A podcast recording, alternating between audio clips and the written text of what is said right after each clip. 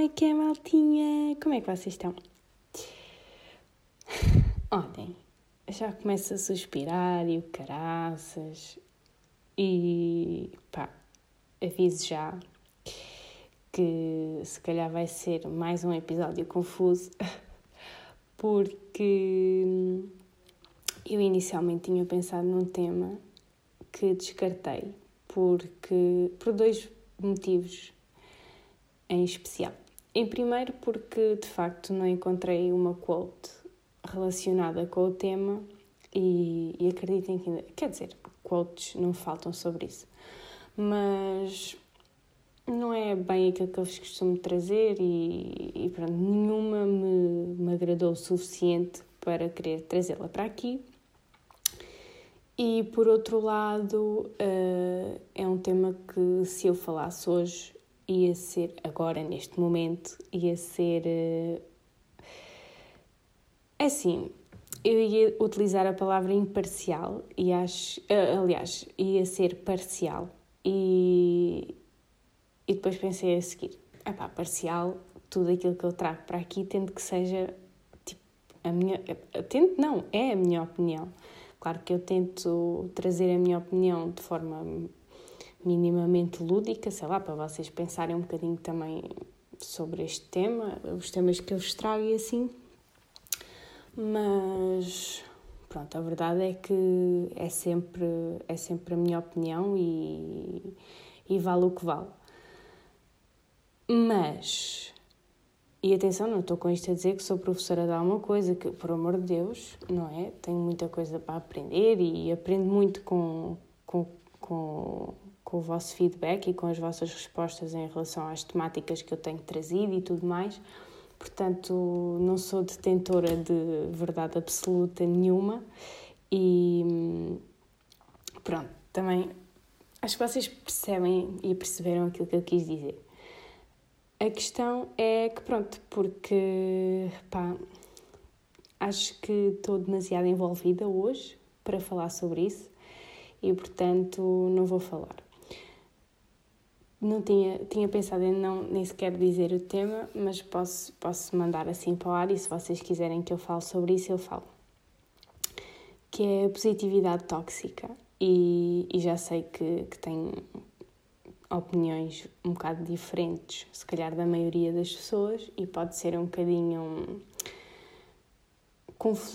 conflituante, não é conflituoso, não é conflituoso, é, pá, é, é divergente, pronto. Uh, não estou com isto a dizer que mais ninguém pensa como eu, mas tenho consciência que hoje em dia é um termo muito utilizado e, e sei de que forma é que costuma ser utilizado e, e acho que encontro-me um bocadinho fora dessas linhas. Mas pronto, só vos estou a dizer porque digam-me se querem que, que eu traga esse, esse tema para aqui, se acham que, que poderá ser interessante, se não, digam por favor. Um, pronto, hoje não vou fazer porque estou demasiado envolvida com, com a temática em si e portanto acho que não, não iria ser fixe e, portanto, nem para mim, porque iria-me provavelmente revoltar um bocado com a cena.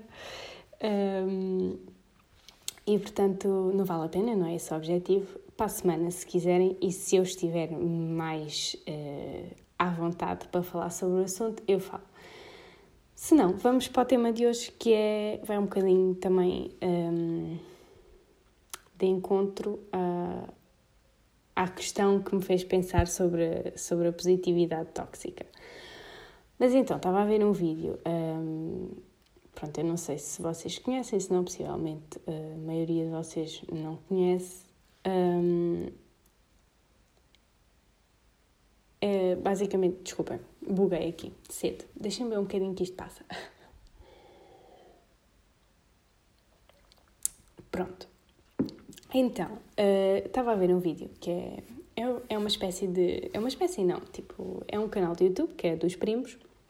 Eles fazem reacts, eles são rappers, uh, não é por causa disso que eu sigo, gosto dos reacts deles, são engraçados, não sei o quê. E então eu costumo ver. E hoje um, estava a ver um react deles a um vídeo da La Vie de Marie.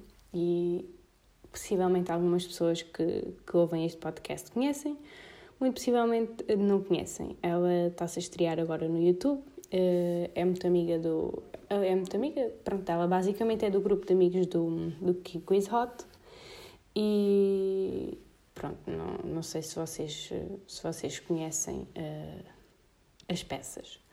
Eu não conhecia, só conheci mesmo através dos primos, porque este já é o segundo react que eles fazem a um vídeo dela.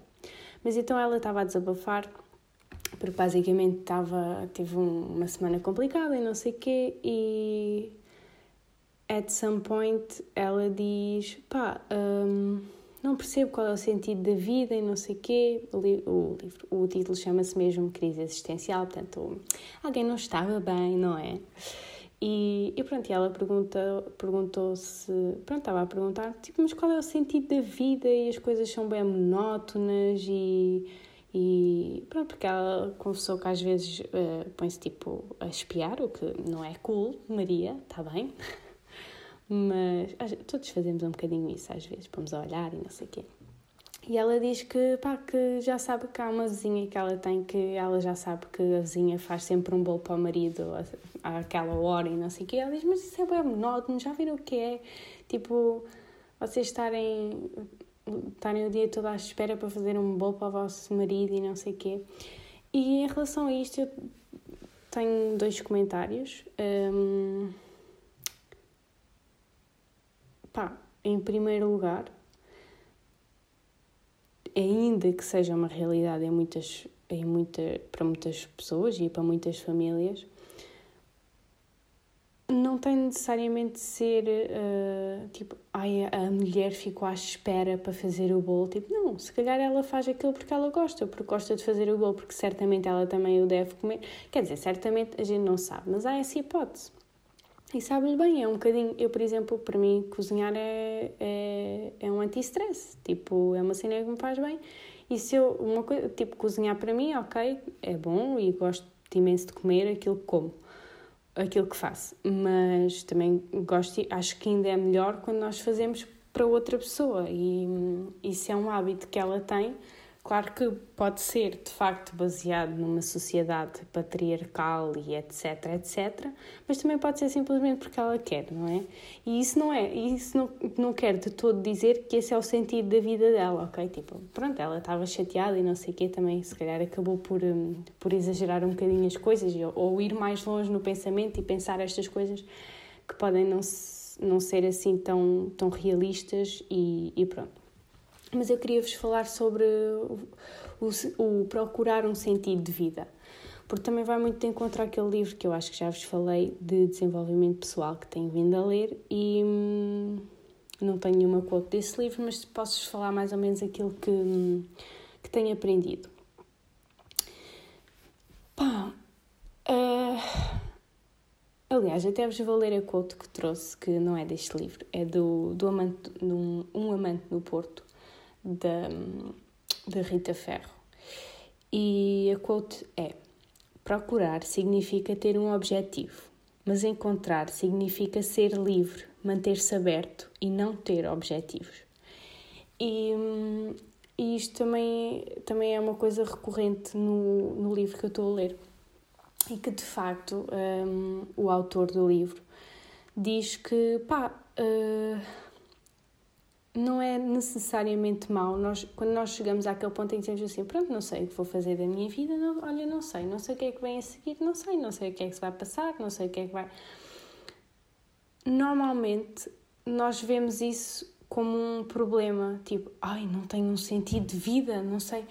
E aquela coisa que, que se diz muito também que ai, todos temos um dom e nós costumamos pensar, eu não sei, pelo menos eu penso, penso bem nisto, eu não tenho um dom, tipo, eu não, eu não sou especialmente boa a fazer nada, tipo, em específico. Não estou a dizer que não sou boa a fazer nada, que sou uma merda. Pá, não é isso. É simplesmente eu não sou demasiado boa a fazer nada. Portanto, eu faço as coisas minimamente bem, um bocadinho. Dá. Há coisas que não sei melhor que outras, há outras que não faço mesmo a menor ideia.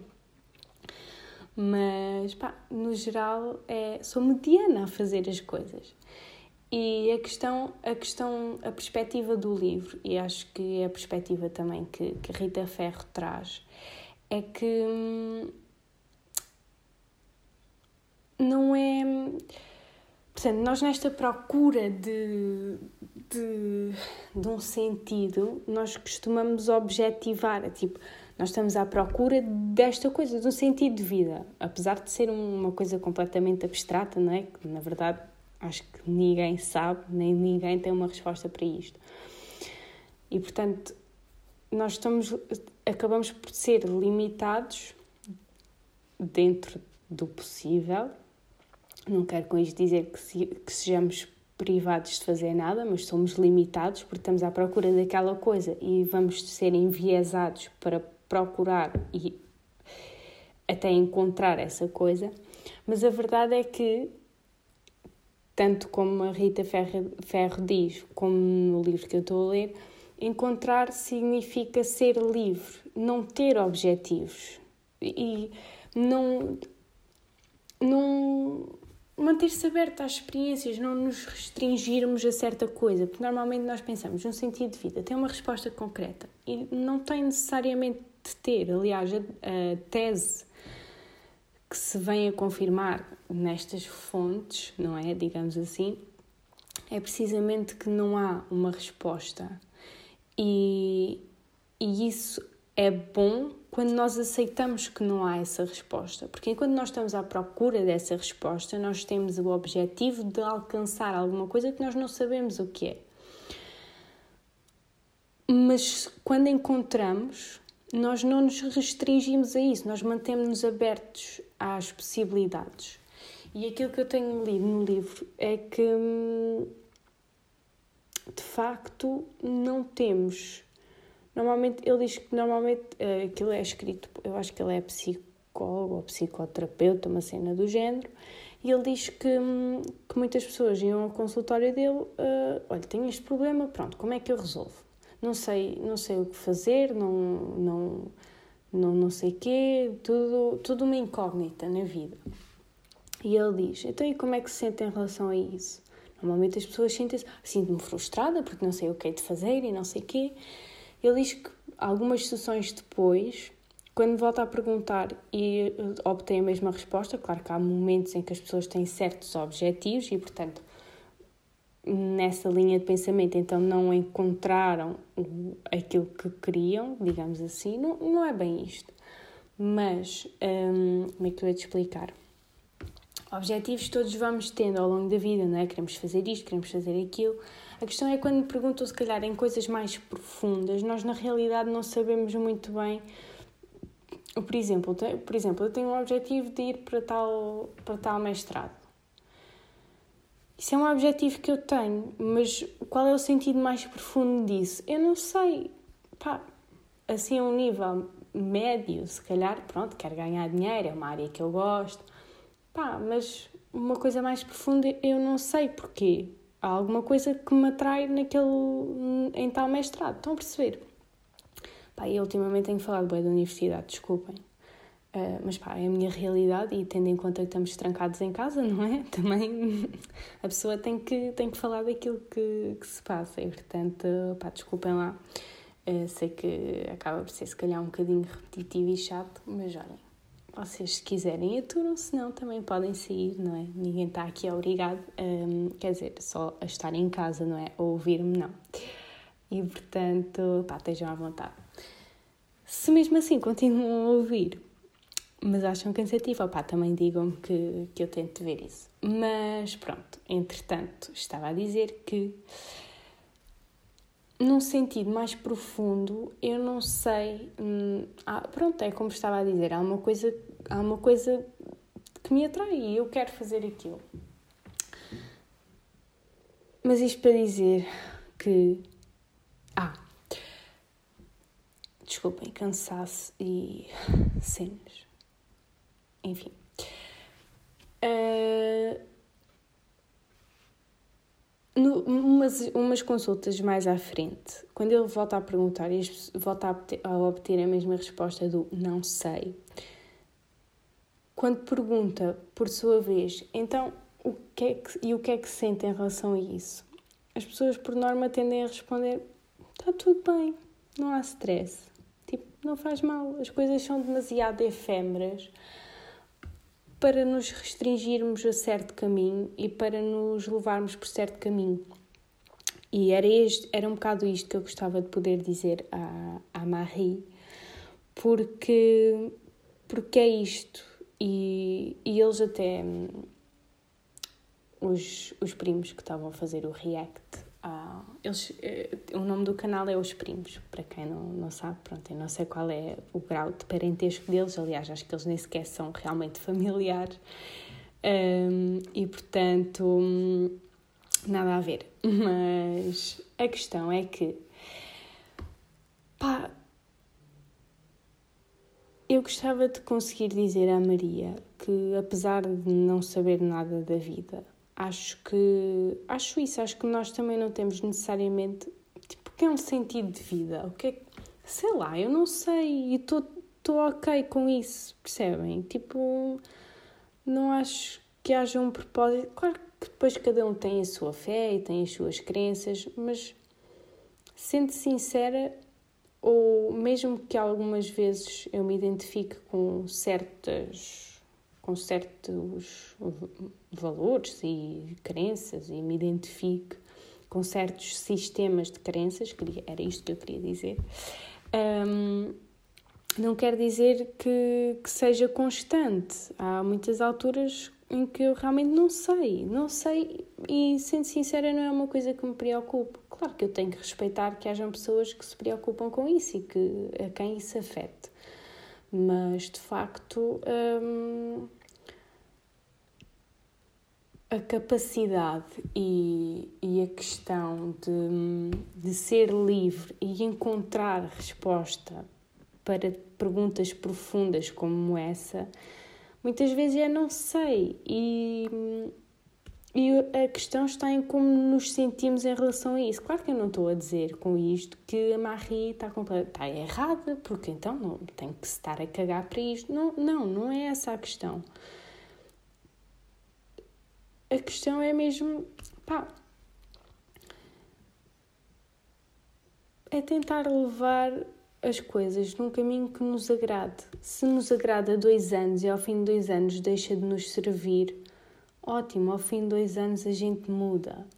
E depois eu acho, por exemplo, acho que na nossa sociedade, na nossa geração, acho que isso nem, já nem é, nem é tão estigma como foi, por exemplo, na dos nossos pais. Na dos nossos pais se, se, se um homem ou uma mulher não saltar, digamos assim, entre empregos é mal visto, olha, não aguento em lado nenhum, é, é mal profissional, não sei quê. E hoje em dia, e eu acho que é um estigma, porque lá está, acho que cada um tem as suas, as suas características, tem os seus os seus métodos de adaptação que podem não dar neste e naquele emprego.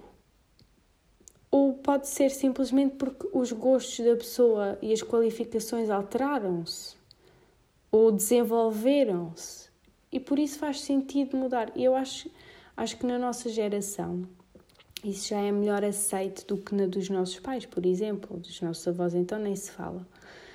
E hum, por isso, pá, não se fechem, não se fechem numa casa de eu tenho. E depois, por exemplo, ela estava muito preocupada porque, porque estava a dizer: então quando é que eu vou encontrar sentido, um sentido da vida? É aos 40, vou ter que esperar até aos 40 anos para encontrar um sentido de vida e não sei o quê. Pá, é legítimo, é legítimo, é completamente legítimo ela ter esse tipo de pensamentos.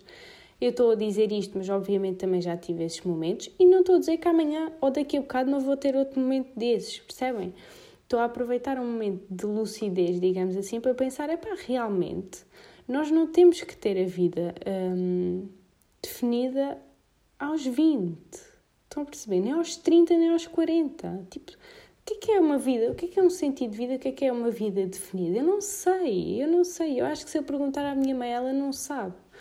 Porque é a efemeridade da vida. Não é?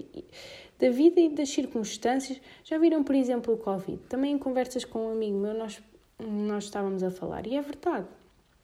Isto serve para nós percebermos.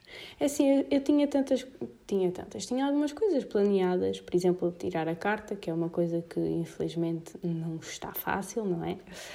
Um, epá, e eu tinha isso planeado, ai, até X não sei quê, até ao verão tenho a carta e não sei o quê. Hoje, se me perguntarem, eu não sei. Eu quero muito ter a carta até ao verão porque dá-me bastante jeito e preciso bastante. Mas eu não sei se vou conseguir. Pá, eu tenho duas hipóteses. Ou eu me ponho aqui, Ih, porque a vida não tem sentido e não sei o quê. E atenção, volto a dizer, não estou a criticar ninguém por, por questionar, fazer esse tipo de questões, nada do género. Até porque acho que já todos passámos por momentos desses e se disserem que não, estão a mentir. Porque é óbvio que sim. Portanto, não estou a criticar. Estou a pronto, como vos disse há bocado, vou repetir, é um momento de lucidez que estou a ter e que estou a partilhar convosco. A verdade é só essa. Porque que.